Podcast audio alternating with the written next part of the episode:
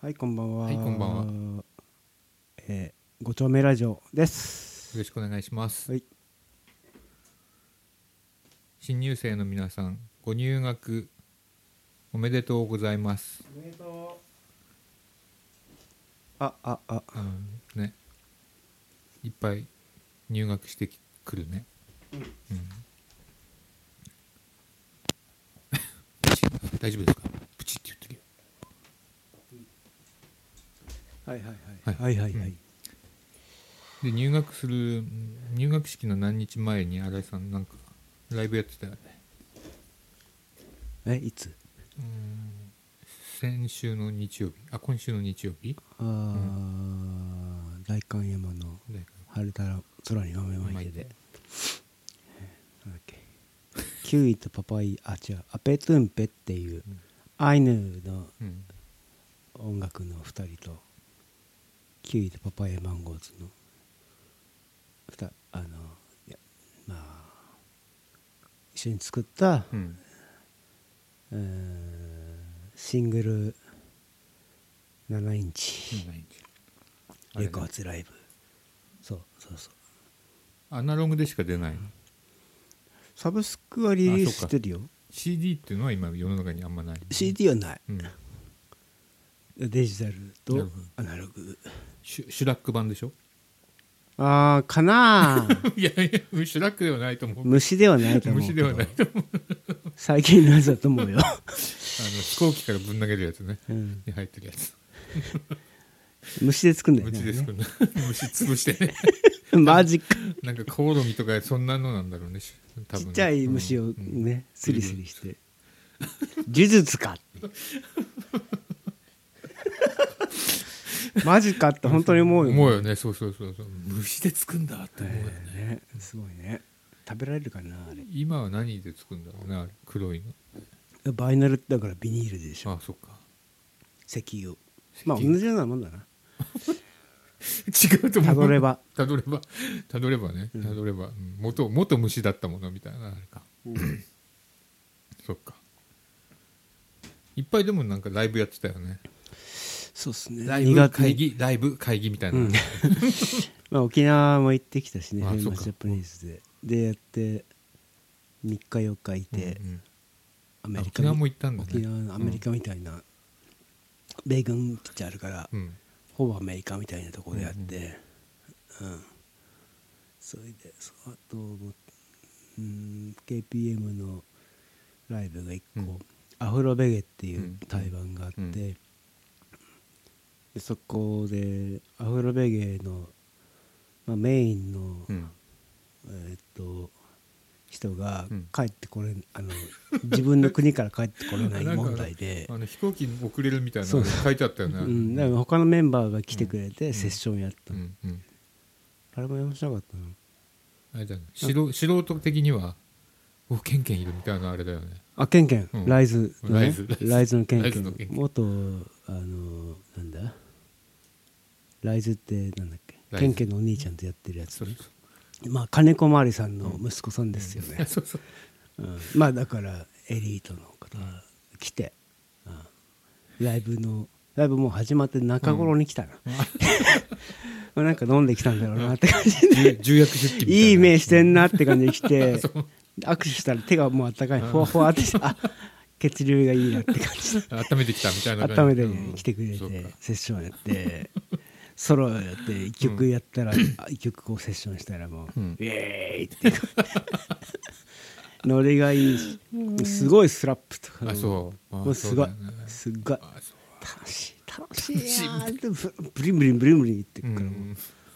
う、めっちゃよかったねめっちゃよかっためっちゃいいだけだったねあれはなうんかうんうんああさすがって思ったうん仲良くなった、仲良くなった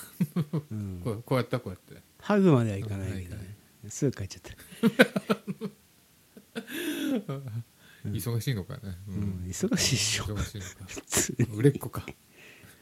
ケンケンよかったよ、あ元気よかったうん、普通によか他ったのよ人たちはどういうあれ他は他あれはどういうバンケドなンケンはのああいう感じだけど、他のことは本当真面目なキーボードの人は多分20代ぐらいの若い人がねへ、ーうんうんすごいもう腕が立つって感じ腕が立つもう楽しそうだし、うんあと、まあ、まとめてるのかな、うんギタリストの人あ津田さんかな、うん本当にねアフリカンなギターをめっちゃ弾けるって感じだしうん、すごいでも変態なプレースを弾いてくるっていうか攻めてくる感うんうじんうんうん真面目なんだけどうん攻めてくるって感じであそうだねドラムの人とかは佐藤アンナさんとかともやってるんだけど、うんあのうん、なんかその時はパーカッションで参加してくれたけどね、いい感じだったね今ワシントンにいるかもしれない。あー桜祭り出てるかもしれないとか、うんん、でその時に見に来てたスウェーデンのバンドのバンマスの方がいてその人がギターでちょっと参加したりとかして、うんうセッション祭りみたいな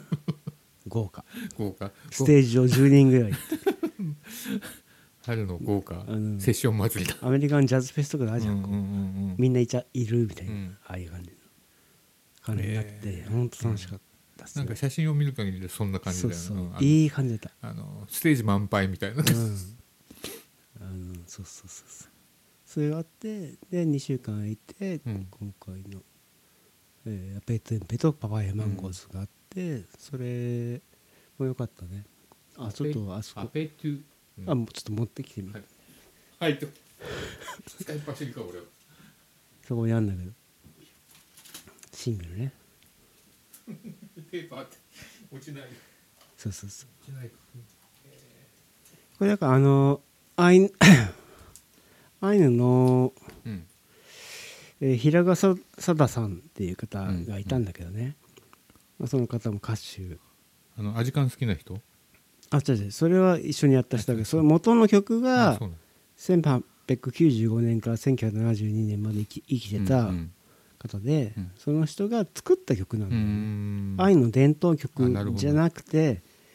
なんかうん民謡みたいなの作りたいなみたいな感じで作ったやつをううんちらがアレンジして、えーシティ・ポップとして蘇らせたっていうのがこのシングル「シティ・ポップ、シテねィ・ポップ」でこうジャケもねジャケがこうもうナイアガラだよねナイアガラナイアガの丸パクリ ででもこれさこの間ちゃんと見てたらさちゃんと昆布干してあるんだそようそうねこれ昆ね布なんだようねいいよねっていううんそのタイム感があるじゃんこれ対岸はどこなんだろうね一体ねなんか横横浜とかなのかなんか函館かどっかみたいならしいよ北海道の都市函館じゃないかなタワーとかあるもんねななんか東京タワーみたいなのあるだよかねら函館らしい そういうのミックスして北海道だけど結構いい色合いだしねいいねこれね、うんで今そのそそれ達れ郎っぽいよあのコンプサケメノコっていうので、あの今売ってますんでえっとペトゥンベとパパイヤマンゴーズっていうんでちょっと探してみると買えると思いますあともうちょっとでなくなっちゃううんそんなに吸ってないからでアナログ版とデジタルはミックス変えてるからもちろん、うんマスタリングあか、 そっかうん、音が違うのか違う違うえええ DJ さんたち的には結構受けてるっぽいですー、あそうね。なんだうん買わなきゃじゃあな感じで。それ今のうちで買わなきゃ。買わなきゃ ないからもう。 上がっちゃうからね。そうメルカリ出ちゃうからみたいなヤフオク出ちゃうからみたいなどうかな。で、裏面、B 面はなんかあの、ううんあの、なんだ、なんだろうな。ファンクだね。あそうなんかエチオピア的ファンクみたいにやってますね。プラス、うんアイヌの歌みたいな。結構トリッピーな。トリピーう。なんはい、ゴン。ちょちょすいません。まだ買ってない俺。 ああ、あげるあげる。あげるあげるじゃん。それそれあげ,、うん、あげる よ今日いいよいいよ、えー持ってってあ、じゃあ今度あの、某、某あそこの部屋で、あそうだねあそこの部屋でかあけじてゃああそこにかけ寄贈しよう かうんそこでてあそこの部屋でかけてくる。そうだよねう、ん、今週でいつかもし欲しかったらそれでうん、うん買ってねってあそこに買い、そうそうそう2500円だから、ちょっと高くして、そうそうそうおいおいおいおいって、いいね。うんいいね。で、5800円。ううんんな感じでしたねえーこれのリリリリースパーティーだったそのうねリリーパうんうん面白かったよあそうそうで博士さんっていうキーボーディストの方に一回一日一夜だけに入ってもらったのうんフィッシュマンズとかうんうんオキタブアイヌバンドうとか、んうんえっと川川上剛となんムードメーカーですかとかやってるうんうんキーボーディスト、うんうんフィッシュマンズからかーとか思っ来て、たみたいそうそうそう一緒にやった よ握手したよなもう握手したみんな握手してんだねこうやってうん話しやすって先輩でしょ大あそ先うか輩でそうしかょうんうんうんフィッシュマンでしょ、うんみたいなと思ったらあの博士さんって対空時間の大ファンなんでへえ去年とかほぼ全部見に来てくれてるっていうことが分かってなんか光栄ですとか言われ ちゃうはいってなはいはじゃあ最初リハして、うんうんうんじゃあタバコのとこ行こうぜみたういんな、うんあの実は僕滞空時間のもんなんですええみたいな 目がキラキラしてあであのつ妻に自慢しときますって言われた、その関係性がよく分かんないんだけど、うん分かんないねみたいないやここっちも尊敬してるんだからみたいなあまあウィンウィンみたいなああ大丈夫ですかうんなんかブジブジって言ってね大丈夫ですか、まあ、 込み込みでみたいなそうなんですよね、へえそうかすごいねうわあの広がってるねこうねうん、うん、俺とは対極的なところにこうほんどんどんその広がって俺はこうどんどん狭まって面白い狭面白まいって狭まって先面白い面白いあよかった そうねライブね世の中的にライブ OK みたいな状態になってるからねあそうだうね、んマスクももう外して、外してるしうんう、んうんまあ、そういう勢いでまあいいんじゃないか なじゃあ行きましょうかはい、はい、洗い号吾妻ひろしのご丁目ラジオ新井郷吾妻博の5丁目ラジオこの番組は社会学ドリルこの理不尽な世界の片隅でガーナの布地日本製法の服チェリエカカオ株式会社リブロス楽々生態院株式会社モジュール以上の協賛でお送りしますお丁目ラジオはいねそういうわけで、うんうん、今日この子を持ってきたんですけどおープリンタープリンタープリンター様うん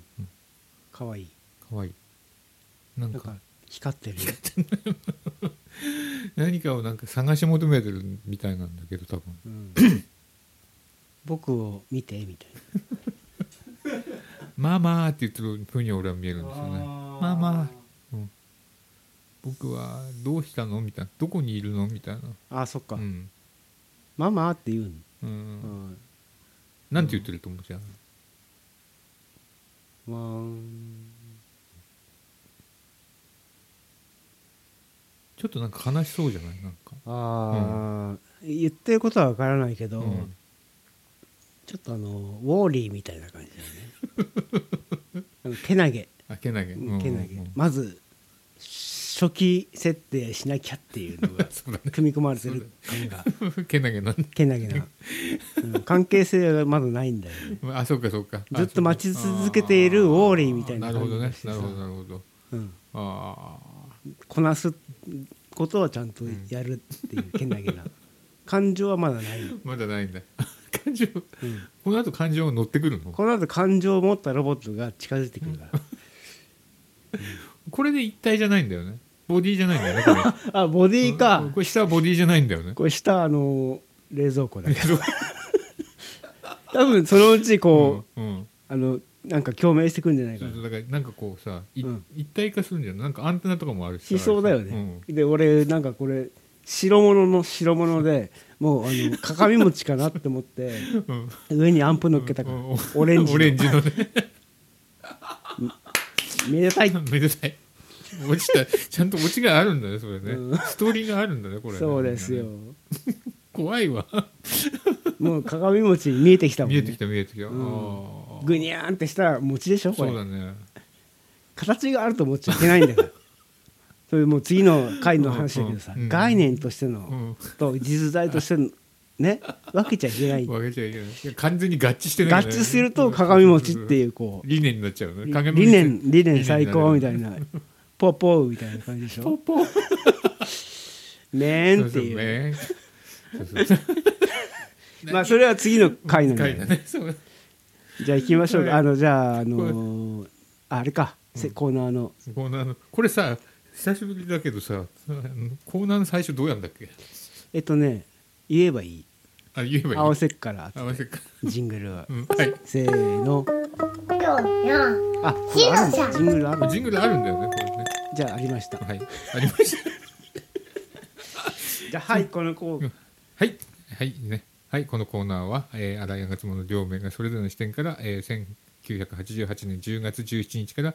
えー、1992年の3月17日まで、日本テレビ系列で放送されてたテレビアニメ「おいしんぼ」について、毎回、えーなんか感想を発表してきますと。この間さ、これ、自分の声聞いててさ、前工場すげえ長えなと思ったんです。あ大丈夫大丈夫うん、というわけで今日は本日は第4話「生きた魚」の回を吾妻が担当します新井さんよろしくお願いしますよろしくお願いしますきょ今日も割とトリッピーな展開を考えてきましたのであの今ちょ日第第三話第4話ですね四話うん、この間あの板山社長のあのトマトの話をやった鮮度ね、うん野菜ので鮮度また今回もね鮮度の話なんだよね結局ねあ鮮度ついてる先導づいてるでで今回の話の大筋はですね、えー日本最大の電機メーカー大日エレクトロンの黒田社長が軽井沢に作ったゲストハウスに、えー山岡栗田谷村の3人をこう招待するわけですようんで招待っていうけどこれは何なのかなって実は思ってた、うんうん、取材なのかなうんレセプションなのかなみたいおーな、あのーなんでこの3人なんだろうってのもあるしねそうね取材かなうんで、まあ、まあもう筋だけ言っちゃうと黒田社長が調理した島味を成績優秀社員のお子さんさとしくんがちっとも美味しくなかったと言ってそれをに山岡が乗っかっちゃって美味しくないっていう話です。うんうんでで俺うまい島味持ってくるからっつってあの山岡が島味うまい島味を持ってきて黒田社長に食べさせて納得させるっていうのが今回の話の筋です、そうだよねうんうんなんかありますかあねーでこれ秋なんです秋の軽井沢にもう行くんですよ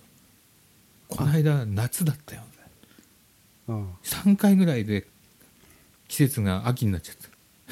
ああテレビ的にテレビ的そうにそう新入社員の栗田優子ですって言ってその後あの天ぷら屋に行ってなんでなんかトマトかじったらうんうん秋になっちゃうよん四回だよあーそうなんだ1ヶ月で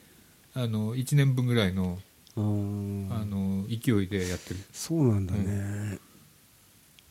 始まったのいつだっけあれ何年何月うーんとね1992年の3月17日だからだ大体新入社員が入ってきたことと毎週やってるよそうね毎週やってる、じゃあ春なのにうん、秋っていう秋もうんう1年終わろうとしてるって いうねそう4月の暮れには1年終わろうとしてるんだよねうんじゃあもうワンクールっていう考えではないねないね。そうそう、ワンクールっていう感じそういう概念ないないねみたい季節に合わせるっていうのも当時なかったよね、多分アニメってないと思う。今あるよね今ある。うん季節感はあると思。けどあーそういうのも面白いううねん、ちょっとそれ見てて思った。うん、そっかそっかそっか、うんででなんか秋なんだうん、そう秋なん。へー秋の軽井沢とっても素敵みたいなのを最初にちょ言っと寒いくねてそうだね。秋の軽井沢だか らね。うん。まあいいや秋の軽井沢素敵って言ってた。うんでね軽い いいまあいいいいよまあいいそこはいいよじゃあはいでさ、今さへせっかくさヘーゲルを勉強してるから、ううんこう弁証法風に今回のお話を見ていきたいと思います。うんうん、でね黒田社長は成績優秀社員の子供に向かって「どうだ坊やお刺身は美味しかったか」と問うのですよ。うんでもちろんこれは私私黒田が調理した生けすから取り上げたばかりの島アジアを美味しいと言わせるためのあのこう呼び水なわけですよね。うんでこれが今回のテーゼです。うんうん残酷な 天使全部の訂正 とりあえず言っとけみたいなねでえーでしかしこれに対して成績優秀社員のお子さんが「ううんちっともおいおいしくなかった」って言うんですよ、あ今の似てるうんでこれ声があのメイちゃんの声ですこれあこの子同じ語同じ子メメイちゃんじゃなくて確かにうん、ちっあともおいしくな本かっ当だそうただっていうのはあのそうだメイちゃんの声の子だからそのイノセントな奔放なそうそうそうそう。あのぐらいの5歳4歳、うん。ああ。まあ。聞くとそうだね聞くとメイちゃん。 ねえちゃでそれだから、それはおばあちゃんだからね。んなっくらくらすくそうそそうそう うだよね似てない似ねていや言いたかった言いたかっ言いたかったね。言いたい言いたいちっとも美味しくなかったというのが今回のこれ、これ、これがアンチテーゼ。た顔顔と合ってるよねそう合ってんだよ。でめさっ、ちゃ合ってるわでね、めっちゃ合ってるわって。で、あこれが、ちっとも、このお子さんが言う、ちっとも美味しくなかったがアンチテーゼというわけです。で、うんでこのアンチテーゼに東西新聞の3人はほぼ、あの、なんか、うんうんみたいな顔して、あんまうまくないよねみたいな顔して同意してますと。そうだねで、まあ、その同意を口にするかどうかが、こう、社会人としてのマナーなんでしょうけど、山岡は、その時にこう、その子の言う通りですよ。この島味はちっともうまくないと発言するわけです。うんもう口に、思っても、思っていいけど口に出しちゃいけないことってあるじゃないですか。うん、うん、でも山岡は口にするわけです、今回もね。するねええで、これが今回の、まあ、白のポイントですね、ここね。あーうん、だからあのー建前ないねない。 だってそうそうそうそう。うんちょっとだ気分よくさせてあげなよって思うよね、うん、すごいですねとかさいまあ言わないよねでもね山岡はね、まあそのどっちかを立てない両方立てないってういんう、 両方だけ、うん、全部負けてるのね、 そうあのうん立てないっていうねうん、すごいねすごいやっぱ実在だよね実在 実在実在そうそう理念理念理み念たい理な念 まあいいやちょっとそれは次だから、 うんはい、でねでテレビ版ではねなんか企画営業参加の矢崎文雄ですってあのこいつは誰だって言われたらすぐにこう名前言われちゃってるんですようんで漫画版ではそのね矢崎文雄っていう名前をねあの伏せてんだよね名前出てこないあいないよねでテレビ版では、こいつが矢崎文雄だってことを全国放送に流してるんですあよーなんでなんかうちの居所が悪かったんですかえ矢崎文雄って何矢崎文雄ってそのゆ成績優秀社員の男男の人にの名前ですあー名前言わせてそんうだお父さんのあだからそのメイちゃんの,、うんあのお父さんの名前を、うんなんか不愉快な子供がいるなって言って黒田社長が「こいつは誰だ?」って言ったらいや「営業参加の企画営業参加の矢崎文雄です」ってうんうん言うですぐに教えちゃうんですようんでそしたら矢崎文雄さんはもう土下座ですよそこで、ううんん、あのーでこの辺になんかねこのテレビ版のねなんかね意地の悪さっていうかね、うん名前を出して土下座させるとかね、そういうなんかね意地悪さがなんかん見え隠れするという、うんうんああそうだうんうね、んないもんねこの漫画にはなんか、うんなんつうのあと権威主義に対するこのなんか憎悪みたいなうんこういう大人最低だよねみたいあなーそこちょっとうん出してんだね、うん強くちょっとそうそうでこの権威主義をなんか打倒するためにこう山岡は口でもい口で言ってもお分かりにならないでしょう幸い皆さんもう一泊なさいます、俺が本当にうまい島味を持ってきましょうと言ってこう A パートが終了するわけです、うんううんんテレビはあの漫画ねちょっとね実は話が違うんだよねやっぱり。うんうん、というわけでところで新井さん最近回転寿司がなんか大変なことになってるの知ってますもうちょろっと知ってるなんか醤油舐めちゃったそうとそう かそうそう醤油ペロペロしちゃったというお茶の粉末をなどうこうとかお茶お茶の粉末を直に行くみたいなでブハーって吐いたやそうそうつ飲みたそうそうでねそういうさあれ、うん、うん普通に、うん、なんかお子様かなって思っただけなんだけどどうしたのかなって、ううんんううんうんん、でねこの間そういう事件があったじゃないですか、うんでねなんか最近こう開店するお寿司屋さんのこう地位がなんか心ない人たちによってこう貶められてしまったっていうの、うんいう感じになってるんですけどこれを今回のこの生きた魚の話ってさうんどういう調理台でやってたのか覚えてますぐるんあってそう回そうるそう回るそ方うでしょそうそうそうそうあのポチってスイッチ回すあれもなんかちょっとガンダム書いてあるもんねでさちょっと漫画でそれその場面見てほしいんだけどさ漫画はさこのトグルっていうのなんていうのこれあポンってあそうそうパチってやつだ漫画はパチンっていうやつなんだよあでーテレビはボタンなのテレビを押すやつだ押すやつなの四角いのプラスチックをで漫画は、うんままあれどっちだっけ漫画はこうパチンっていうのこうなんていうのこうあのスイッチあのーモジュラーについてるやつそうモジュラーについてるやつ モジュールそうそうあその違うんだ違うんだよなぜわかんない分かんなかったのでも、押す方が良かったうんだよ、ん、押す方がかっこいいんだあの押すと核戦争みたいな、あのイメージだったそうのそかうなそうそうアニメーターがうん、あとあの矢印が書いてあったんだよそのコントロール版にだからどっちに回るっていうのが分かりやすいっていうのがあったんじゃないかなテレビ的にテレビ的にそうそ絵う的にうん、絵的にねあー確かに絵でパッと分かるのは、うんポチッとなだもんねそうそうパチンじゃないのパチンでパチンはちょっとパチンはどっちに動くか分かんないじゃんパチンはでも、うんコックピット好きには好きでいいいいでしょパチンはでもパチンはだからあの、安野がやるみたいなそうそうそうそうそうそうだねうんうんそうだごねめんちょっと安野さんってあの言言ええななかかっったみたいたもう70歳近いからね安野じゃねえかあの、うんおしいさんの方おしいさんかうんそうねおしいま早尾じゃないの早尾とかはパチンだよ,、パチンだよ絶対こう,、うんこうこうザラーってこうそうそうそうコックピット好きだからカチッていうそうそうそうそうすいませんそういうことね。だあれね、あの回るお寿司屋回ったじゃん中が、うんあれってひょっとしてうんこの現代のうんこのお寿司屋騒動を見越したうん過去からのこうなんていうの提言みたいなうんだったんじゃないかって俺は深読みしてるんです。ああそうなんだ、 そううん、でも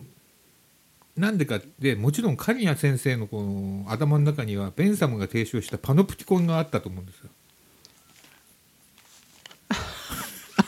あの形でねうんあの形で、ううんんわ、かるけど、うんあったはずなんだよ。でね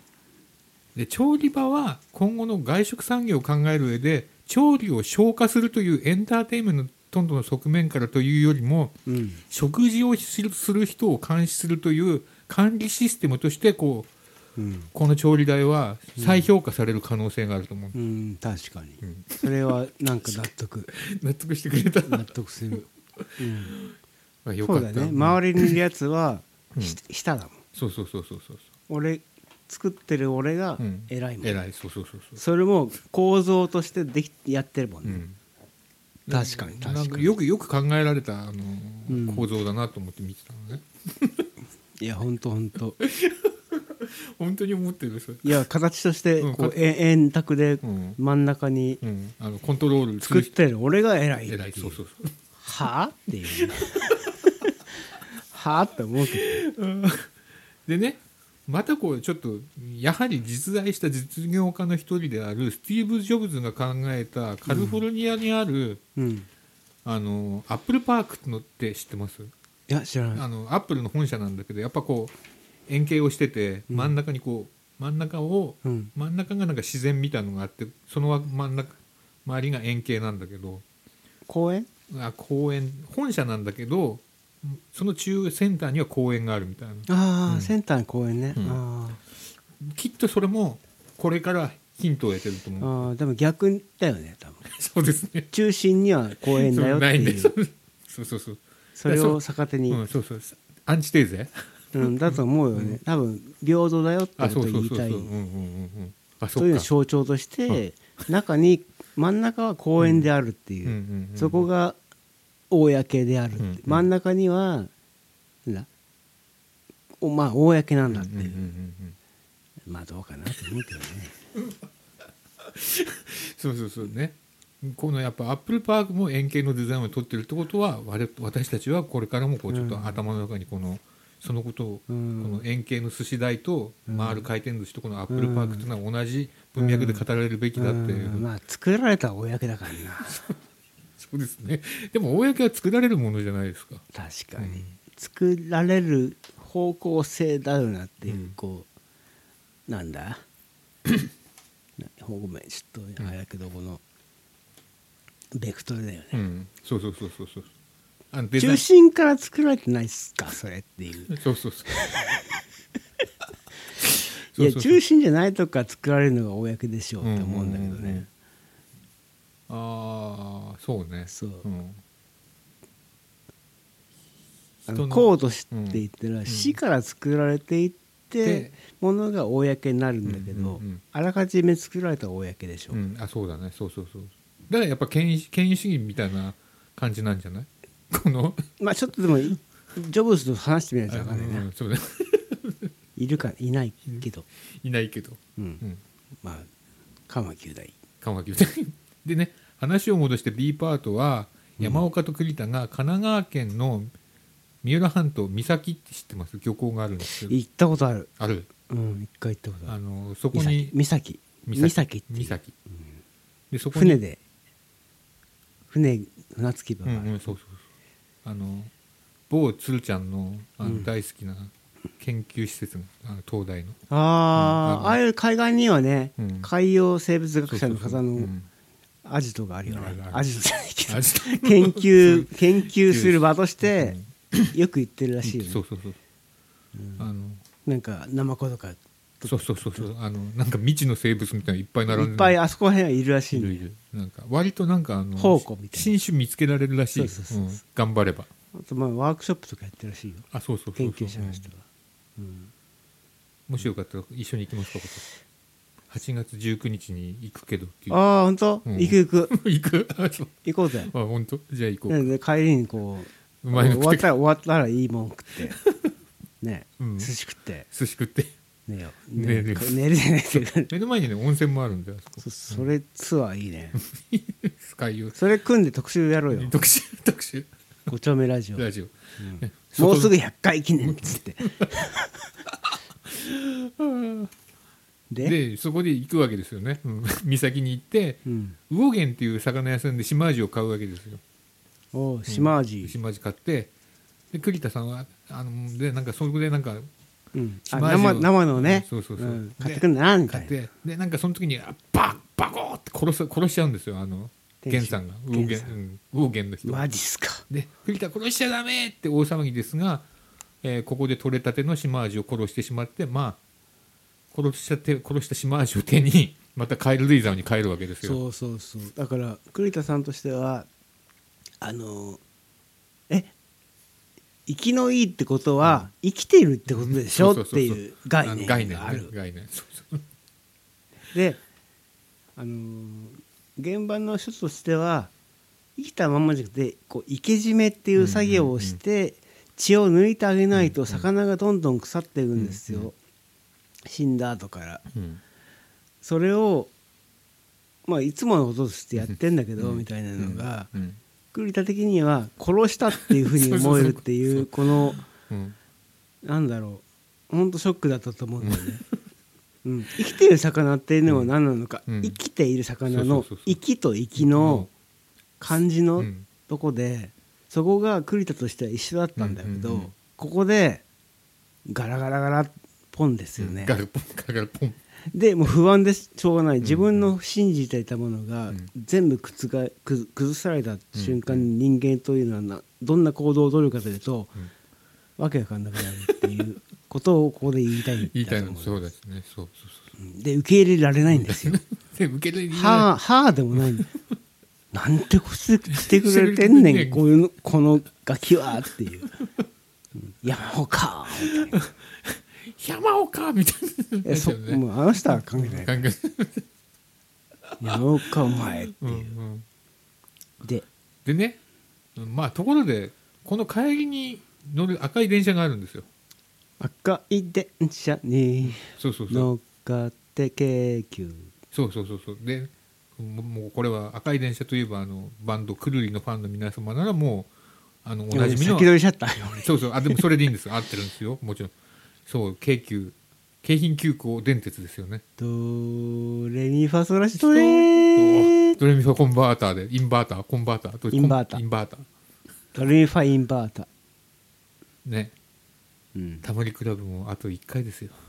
あまだあんの、あの今週で終わりうん、俺テレビ見てないからもうずっと見てないけど、そっか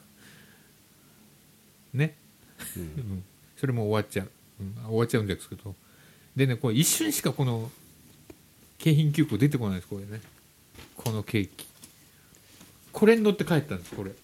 このねでもちゃんとあるんだうん、あ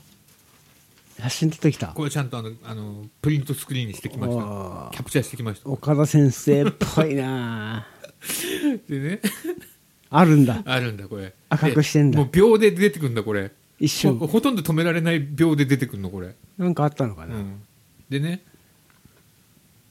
この時に一瞬しか出てこないので注意して見てほしいんですけど特急 75H 押し上げと書いてあります、うんうんでなんか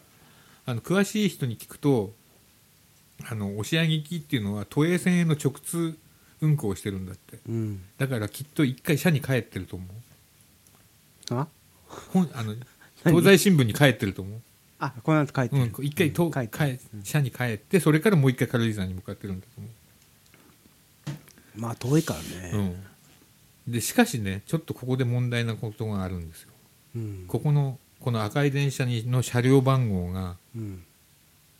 車両番号が書いてあるんですよ向かって左下に1060って書いてある、ううんんこの番号は京浜線型電車であることを示してるんですね、はあうん、ただし2000年に登場した新線型と区別するために旧線型とこれは呼ばれていますうんで「おいしんぼ」の放送連載時期を考えると生きた魚の初回放送回は1988年の11月7日なので旧線形と考えるのが妥当です、はあうん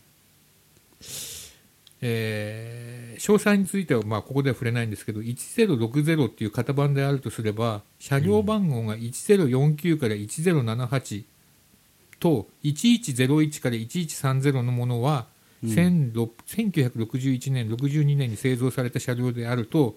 ウィキペディアに掲載されてますあーでねその型を見てきたの調べてきたの、そしたらこれなのねうん顔違くないこれ、違ううん、全然違うねこれちょっとこの頃ってうんこんな感じだったのかな、うんあの設定とかまあうんいいかなみたいなあでもでもなんか見てる書いてるはずなんだよね、うんうんでもテレビ局の資料室にあるもんでってでいう書いてまあ制作会社のでもそこで1060って番号書いちゃうかなと思ってさこれどう見てもさ、うんうんうんもっと顔が丸いとかさうんあのどうで もいい、やっぱりそう思ったうん、いや後であの、うん書いといてうん、どうでもいい番あのホームページに書いといて、 まあ書いといてどうでもいい、まあ、そっかそっかごめんごめん島人の話だったねそう だよん電車に電車の話じゃ電車見てかなっいたあそっかみんな電車見てないのか電車見てない、そっか、うん、ごめんなさいじゃあまあそんなこんなであんまね、謝んなくていいよ いいの見てない見ておかしいなうんここが一番今回のポイントだったんだけどな長いねでまあそんなこんなで黒田社長と山岡の対決となるわけですとで黒田社長山岡に対してまあうまく包丁使うねとかまあまあでも言っても料理は材料でほぼ決まるとこう内心でこう黒田社長がつぶやくわけですよでまた聴衆もちょ包丁さばきは甲乙つけがたいですなとか素人目、うん素人目ですがあの若造の方が手際が良いように感じますと、えー割とこれもなんか失言レベルの発言をする人もいましたうんでまあ食べ比べしてみて社長自らこうなぜ生きた魚よりも死んだ魚の方が美味しいんだというふうに言ってこう自分の過ちというか自分の感覚が、あのー思ってたことが間違ってるってことを、えー素直に認めますと。うんでなぜ生きた魚より死んだ方が美味しいんだよっていうところで結局両方とも食べる時点でさっき新井さんが言ってくれたようなあのい締めるっていう生きたっていうのの定義をめぐってこうお話をしなんかやってやってたよね。ううんんまあ、どういうどういう状態で殺したかっていうところが、えー今回の問題点だったわけですと。うんで結末については、まあ、前回の野菜の鮮度と同じような話で、大地や海といった自然から切り離された食材をこういかに扱うべきかというところが大事かなっていう話なんだと思いました。うんうんでさっきのヘーゲルの話に戻って うんこれ人テーゼですねあのいテーゼとアンチテーゼをこうごちゃごちゃってしてなんかもっといいアイデアないかなみたいなうんうんの結論として今回は黒田社長の島味は調理方法が悪いわけではなくまた子どもの味覚がまた未発達であるから美味しくなかったってわけじゃなくて魚を殺すタイミングの問題であったということが今回の、えー人定税ではないかなと思いまうす。んだから黒田社長は魚を締めるタイミングさえ間違わなければサトシ君や山岡たちが心から美味しいと言える、えー島味を提供できるといったところでしょうかと、うんうん、黒田社長も満足みんな満足、えー、ジリリタっていうのうん仏教的なねジリリタああじとりリタはとりリタねうんああでってやつですよで今流行りのねうんで東京ディズニーランドの招待券をサトシ君はうん一家で手にできるという山岡の行為が、こう今流行りの思いがけず利他うんみたいなお話でした、ああでもう一個だけちょっと言ってもいいですか、うんちょっとお時間いただいてもいいですかいいよでもひょこれひょっとするとなんですけど今回一番大事なのは島味のさ市が東京ディズニーランド招待券に返還されたというまず植物性タンパク質を動物性タンパク質に変換させる効率の悪さみたいなことを批判的にやってるで植物性タンパク質を動物性タンパク質にしてそれを今度はサービスに変換したあのディズニーランドのチケットに変換したっていうこれはひょっとしたら SDGs みたいな話だったのかなっていう今となってはん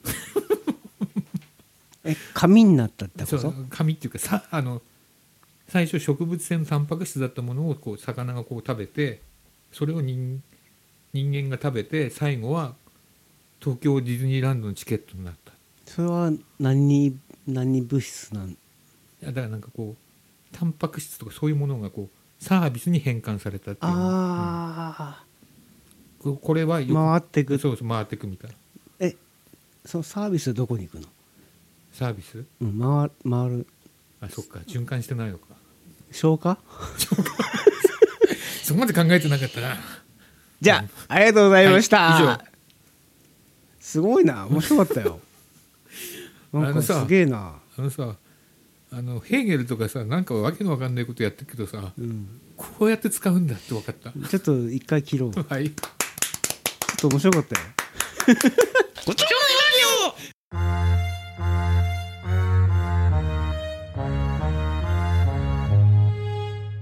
はい続いては近松笹右衛門の悲しき100円名盤 CD 自腹でプレゼントのコーナーです今日は何の CD を紹介してもらえるんでしょうかはい、その前に自己紹介します。あごめんなさいはい、えっ、とライターの近松笹右衛門です。はい、はい、えー聞き手の吾妻ですはいえー今回はですね、えー100円で本当に売っていた、えーサンボマスター。うんサンボマスターは君に語りかける、うん2005年のアルバムですね。えでこれはえっ、とですね、まあよく出てたんですが、んなんか最近サンボマスターなんかまた人気がこう復活したみたいな感じで。うんあのついこの前までよく出てたのに最近サンボマスター結構出てないですね100円で出てないし、なんか、うんあの一時はなんか100円コーナーの常連客みたいな感じだったそよねういうなんかね感じでしたね、ところがあの出てませんでちなみにサンボマスターこれ2005年ですけどあのーサンボマスターといううバンドはですね、うんえー、と2005年のこの頃っていうのはすごく人気があってですね急に人気が出てですあのね電車男とか電車男の、あの前夜みたいな感じそうですねあのあれがで有名になってですねなんかあの床に転がりながらギター弾いてたりとかすそうだよねることってですね、うんであのなんでサンボマスターここでこう急に浮上したかというとですねあのやっぱりねこのアルバムの1枚目にありますけど「歌声よ怒れ」っていう曲がねあのプロモーションビデオであのテレビで見てですね私もそれを見てですね、えーやっぱ感動しましたねえあのいい曲ですうん ただいい曲だけじゃなくて、何がすごいかというとですね、うんサンボマスター3人の3ピースのバンドですけどあのリーダーのあの山口隆さんがですねあのーまあ、詩を書いて曲を作って編曲をしてっていうことでやってるんですけどこのバンドのすごいところはやっぱり3人の友情のバンドだっていうところですよね、うんうんあの友情のバンドであるっていうこととそのリーダーあのリーダーという言い方はダメだ、えー、とこのこの人たちはリーダーというような言い方を絶対しないでやってきた人たちなので、えあの3人が同等でで、あのーみんなで勉強してね先に進むっていうようなことであのやっぱり友情のバンドだっていうことの凄さかなっていう感じがするんですけど、えー何よりもねあのこの、あの山口隆さんのお書くねあの曲のお深さというのがすごいですよね。でこれはねあの私はねサンボマスター結構ねあの好きでね、あのーえー、とこの頃ねすごい好きでサンボマスターの本ねあの全部買って読んでますあのサンボマスタ そんーなにの本出てんのええサンボマスターのマスターブックっていう本があってね、うんでその後、えっとなんだっけえっとあれですね、えーなんだっけ、えー月に咲く花のようになるの」っていううー写真集が出てね、それからー写真集叱りなんて出てるえ出てます出てます、であの「叱り叱られ」っていうあのインタビューの集も出てるしね、ぜ全部あの読んでますけど何しろこのこれねこの人たちがすごいなって思ったのはここに手元にねえっ、とあなんだっけなんだっけこれはクイックジャパンのサンボマスター特集がありますけど、この中でサンボマスターの山口隆さんが大滝栄一さんとあの対談をしてるんへですけど、ーうん全く噛み合ってないっ ていうねあのあのこれほど噛み合ってない対談というのはすごいぞという、よくやってんねしかもそれね7時間で2万3000字らしいんですけど、うすごいねあのものすごくそ噛れみな合んっだっけクイックジャパンだっけクイックジャパうんンで、で、えっ、と、恐ろしい対談というかね、うんですね。信じられないですね、ここでね。うんあのーこれほど噛み合わない。いえなんで噛み合ってないのや、なんか。音楽的なな趣味の問題いや噛み合ってないんだけど2人は通じ合ってるのかもしれないって いう恐ろしいものをそれが2万3000字ある2万の3000字で7時間やったらしいですけど ねでうんでそれもすごかったんだけど、あの何しろすごいのはここで、あのーこうなんていうかなこうサンボマスターの音楽の秘密が分かったんですけどこれ洋楽アルバム130っていうことで山口隆さんが選んだものでうんこういうのを聞いてきた影響を受けてきたっていうものがうん多分日本のあのミュージシャンの中でうんこれほど聞いてきた人はいないんじゃないかなっていう若くしてね。へーうんうんで何がすごいかっていうと例えば、あのーここで、あのー例えばね、あのーなんていうかなこうポエトリーリーディング詩人のギル・スコット・ヘロンなんていう人のね、ものとかはうんうん私もこれ読んで初めてあれっていう感じでねそうだよねんギル・スコット・ヘロンなんてそんなに知ってる人はいいやないよねギル・スコット・ヘロンとか友人マクダニエルズなんてあーいそうねうような人たちを普通に語れるのはやっぱりこんな20代の若者じゃなくてやっぱ30過ぎていろいろ聞いてきた人のはずですようんね。でせいぜいあの同じソウルミュージックだったらカーティス・メイフィールドとかねあのなん、えー、とダニー・ハサウェイだとかうんうね、んそういったものならば分かるけど、うんそんなレベルじゃないものが次々と繰り出されてきそうだて、よねしかもジャズとかも多いしね、うんこれはねあのこの人の環境ですねあの、うんお父さんが音楽好きだったので、あのハッピーエンドだとかジャズの名盤だとか全部家にねもうものすごくあったそうですねでそれを聞いて育って自分でもあのレコードを買い中学生ぐらいから買うようになってね、うんロックに、うんああのあれにしてねでそれで、あのー影響を受けてるっていうものがねこれだけ130倍示されるとねあのびっくりしますよねこんなものを10代から20代の前半とかで聞いてたのかっていうねであこのれちなみにちなみにあの俺の一つ上だねあの1976 6年生まれだね76山口あえっとね早生まれだから2つ学年上なんじゃないかな分かんないけどねあそっか学年でいうともう一つ上かもしれないな、うんもうそういうような人なのであブルースとかも含めてねなんかこんなに聴いてきた人なのででそのこの人のあのサウンドにあるものっていうのは歌声おこれもそうだしあとお最後の曲の「月に咲く花のようになるの」とかもそうだけどあのすごいねソウルミュージックのこれはっていうものとかをねうんあのやってるってねある意味ねあの日本のソウルミュージックをこうなんていうかな本当に自分ので消化して出していく人たちっていうのは私と同世代のあのオリジナルラブとかがね、あのカーティス・メイフィールドとかあのおなんだえーダニー・ハザウェイだとかスティービー・ワンダーとかのねある時代のものをこうインプットしてきあのすごい美しく出すっていうのはその世代ぐらいから始まったと思うんだけどサンボマスターはそのさらに深いところでねあのいろんなあのサウンドを出してるっていう感じがあのやっぱりね最初はこうなんていうかなこう言葉のねあのアジテーションの面白さとかねあのそういったものであの歌声をこれとかねあのなんていうか耳に留めたんだけどやっぱりサウンドがすごいなっていうことをねやっぱこれでは思いました。でえっとそうですねでサウンドとその見た目のギャップですよねあの見た目があのなんていうかなこうロックミュージシャンじゃないよね 見た目がねあれ悪いけどねあの、ええあのそれであのなんていうかなあんなにこう美しくてねあのこあれがあの言葉がねあの優れているっていうただねあのなんていうかなこうないものねだりのところもあってねサンボマスターはねもうちょっと言葉を突き詰められるっていうような気もその時にしたししますあのそういうような気がしますあのちょっとねあの周りのスタッフ、うーまあ、こんな言い方をね上から目線でして申し訳ないけどあの周りのスタッフとかねがもう少しこう言葉をね練り込むっていうことをしあのアドバイスしてもよかったんじゃないかなって気がしますただこの人の言葉をねあのなんていうかな生かすっていうことから言うとそれは危険なことにもなりうるので、うん刈り込まれない言葉がね、えー、とそのままにしたのかもしれませんね。まあ、いずれにしてもねあの2005年のこれはこのアルバムはあの古くなってないしねあのすごいやっぱりこうロックの初期衝動みたいなものとこうなんていうかなこう手だれのこうソウルミュージックを中心としたねうんサウンドの,、あのなんていうかなこう熟成度とねそれとルックスとルックスとね、うんなんか全部合ってないんだけどものすごく高度なものがね目の前にこう提示されてるようなねあの気がします。うんねでもちゃんとなんかさ売れてるじゃないいやだからね全部売れてるんだよね、うんこれだってすごい売れてたから、あのこれ100円で出てるのは売れあのすごい数がやっぱ出てるからですよね、数が出てるから多分あのサブスクになってねあの別にあの CD 持ってなくてもいいからっていうことでね、うん引っ越しの際にねあのこう売ってしまったとかねそういう人が多いと思うんですよね若い頃買ってみたいなね、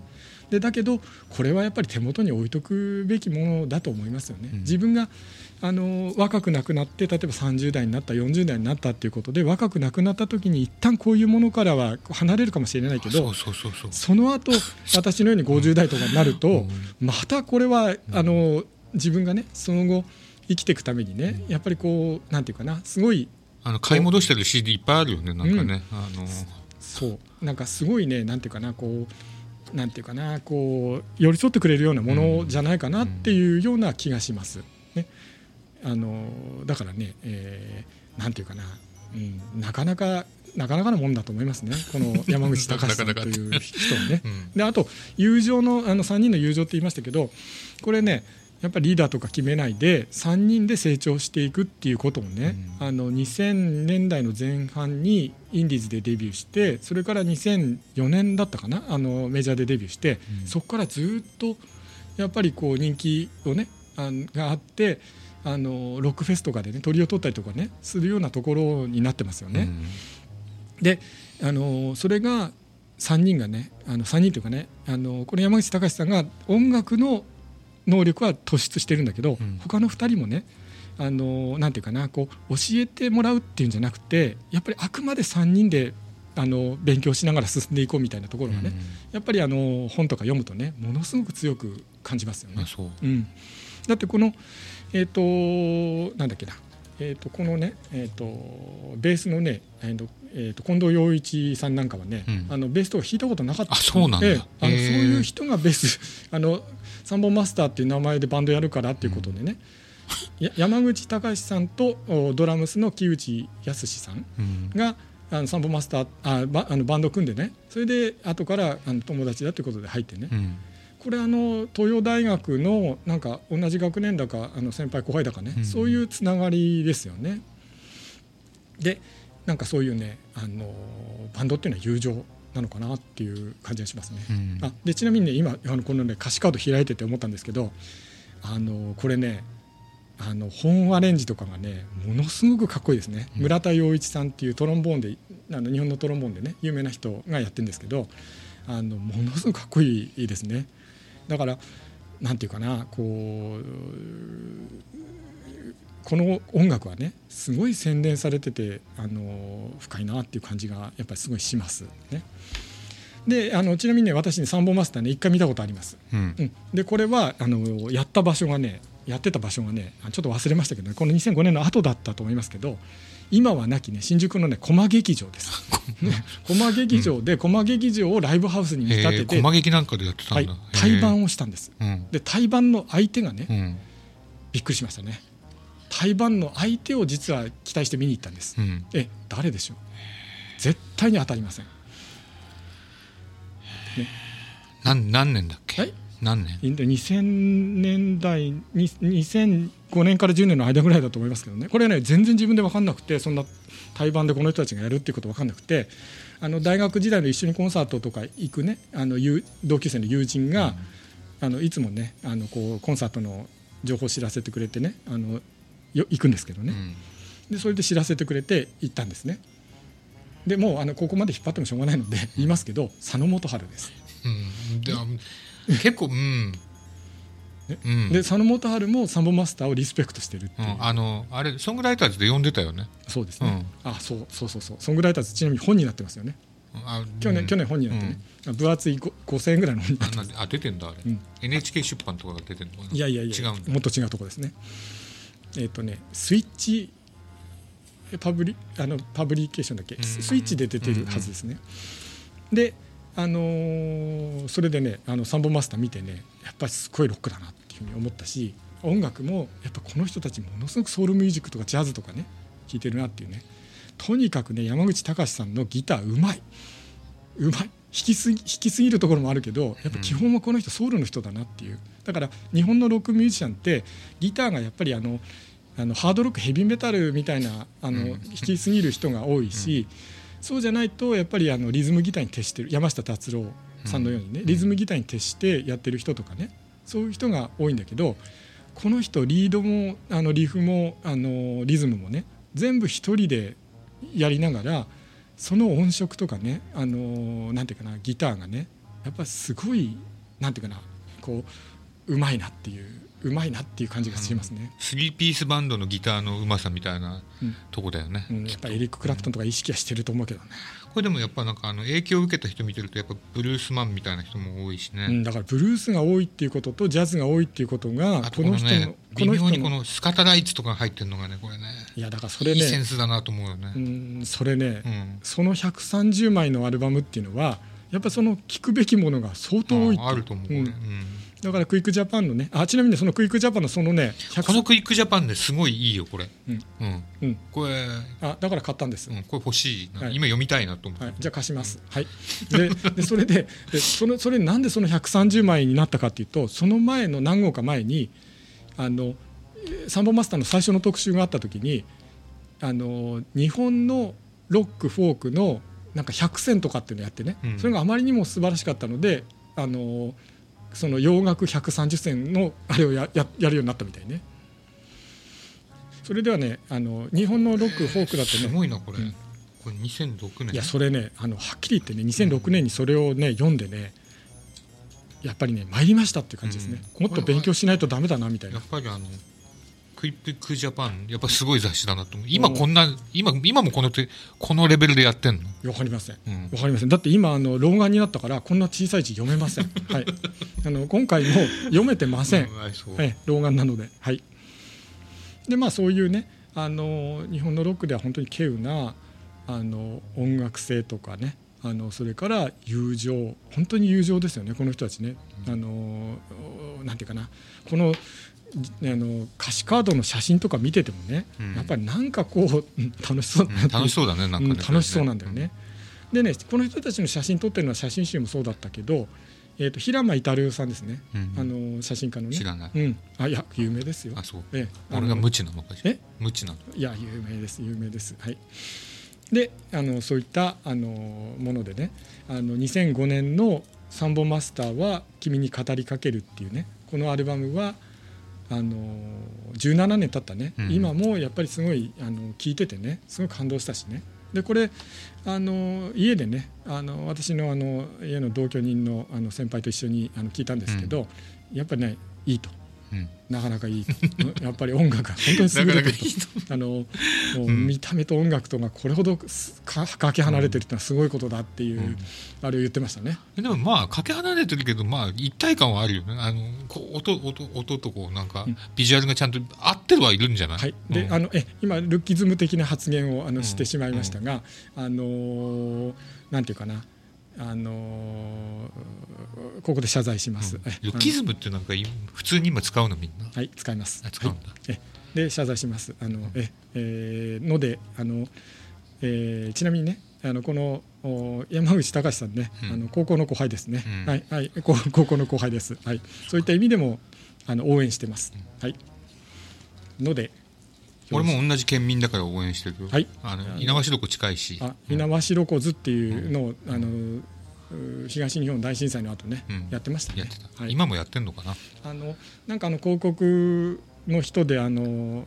あれですよねあの神田へのゆうべし配る人たちと一緒にやって ましたねあのそう福島の地元の人しかわかわからんなないいねという関連のゆべしって言われても神田へのゆうべしよく配ってるし人とあと東京ナンバーワンソウルセットの人と、うん そうねそうね、うんあのあともう一人なんだっけえっ、とうーんとなんだっけなバックホーンあーの人とあーうん猪苗代湖図っていうのをやってやいっててねるねでえっ、とまあそうですあのとにかくあのこのねあのサンボマスター本当になんていうかな友情とかその音楽の質の高さについてね、あのー本当に尊敬するバンドですねこの人たちはね、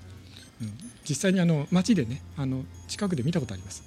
ね どうだっあたある町のあるある町のね、うあのーある町ってどこだよあるある町、うん某町のね、某町のカフェレストランで、いやそういるの、いやなんかねご飯食べてたら、うんなんか隣に「うえっ!」ってこういたのでうねん、 あのびっくりしたことがありびっくりしました、ね、すごいびっくりしました、ね、あのおおとかって思いました、声出なかったえ声出なかった いやいやそういおうーとか言っちそゃうういうことはないけどえっってこう、ね、出たんじゃんね。いやいやあのいや声は出てないけど心の中でえっていうふうに漫画家って。いうふうにね、あの思いましたね。あのびびっくりしますよね。いあやのロロそうッだよクねミュージシャンがようんす横でぐすぐ横でごご飯飯食食べべててたらびっくりするね。ね。そういった意味でもね、お前後輩だろって言わなかった。いやいやいやそれは全然あの関係ない よそっねか。あの、関係ないよね。まあでもね、あのそうですね。うんそういったあれでね、あの本当にね、あのこの2005年の頃っていううののね音楽状況を考えるとこの人たちってなんか割と全然その頃と違うことをやってたわけですよね。うんでたそだうよねうんただこの人たちはねあの前にも言ったザ・バンドを紹介した回があったと思いますけど、この人たちはザ・バンドなんかと同じように、あのー過去のね過去のレガシーの中から優れたものをね自分の中で消化してそれをそのまま真似するんじゃなくてこう新しい形で出して組み合わせて、あの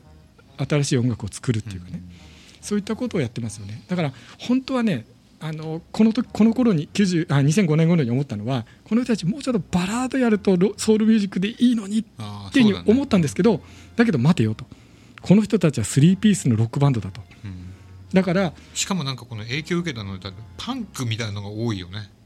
いやダムダムドとかダムドかないやいやだからそれが、あのこの人たちはそのえ8ビートのねあうのん単純なものから、な何からそうですけど何しろ精神性とかそういったのを影響を受けてるのがソウルミュージックとかうんブルースとかね、うんそういったところが尊いなっていうふうに思ったんです、うんだからやっぱりすごいなっていうところがねだってこの世の中に出てきた時まだ29歳とかですよそうだね29歳とかでここまで聴いてるのかっていう驚きがね、あの自分の中でありましたよね。あるねうんメタルがないのが珍しいねこいのやい年や代いやいだやといやあのね、うんメタルはねやっぱりねあの様式の音楽なので、うんあの割と、あのー音楽探求する人にとって、うんちょっとやっぱあのなんていうかなこうあのルーツミュージックたどる人にとっては、うん様式が固まってるうんものそなのっで、かそっかちょっと横に置いといてそっかあの通り過ぎるっていうところがありますね。うんなるほど、ううんんだからねあのとにかくあのいろんなものを勉強してっていうよりも、いろんなものを本当に吸収して身につけてきてやってる人だなっていう感じがねあのすごいしました。はいはい、わかりました、えーじゃあと今日何の指示でしたっけ、はい、今回はですね、えー、とサンボマスターの、えー、2005年に出たサンボ2005マ年頃何してた覚えてないあ覚えてない覚えてない記憶にございませんええあの年寄りなのでうんよくわかりません、わかんなはいい、はい、サンボマスタ ーの「サンボマスターは君に語りかける」2005年のアルバムです、えーこれはですね、えー何曲だっけ、えー12曲入ってますけど捨て曲なしだと思いますねあの優れたアルバムでもあると思います、えー時々100円で本当に見ますけどねはい、えー以上ですはい。このコーナーで紹介している CD は本当に毎回プレゼントをしようとしています。えー、ご丁目ラジオのウェブサイト上にある応募フォームから、えー必要事項と感想や、えーお宝のありかなどを入力して、えー応募してください。以上、悲しき100円名盤 CD 自腹でプレゼントのコーナーでした。ありがとうございます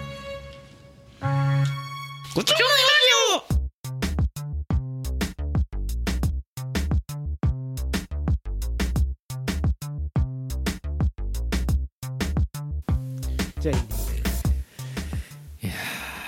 はいサンボマスターね。うんサンボマスター最近テレビで見ないね。うーんあの、最近テレビはね、ヤバティがずっと出てる。あそううん、めっちゃ出てる。うーん紅白出れなかったから、うんテレビ出ようって思いましたって言ってた。誰があのヤバティの小山君うんあの紅白出れるまでてテレビに出ないってずっと言ってたのに出れなかったから今年はもういいかなと思って出ますって言ってあそうなんだ、うんちょっと僕はその気持ちはよくわかんないけ どたうんまあ紅白出たいっていうのはあんのかうんああれさんもない紅白出たいあー個人的にはないですないねかそっか、でも出たら親戚がうん、みんな喜ぶよね喜ぶから箔がつくでしょってつくいねうで一応認められたんだなっ認められるていううんくらいかな国営放送に出たでも国営放送一回出てるよねうん出てるねうんでも違うんだよね違うねそっか違うねやっぱ紅白はやっぱ違うね別格みたいなあれだねうーん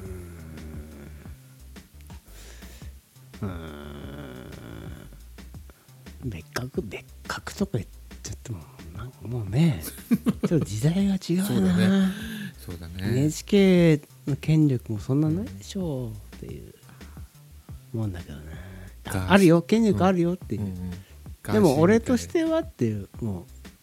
そうテレビが一番とかないからな、うんでも NHK ラジオは好きでしょ、そうそうそうそう、うんだから別に嫌いとかじゃなくて、紅白ってラジオでもやるんだよねうんそういえばうんあああいうの面白いよねって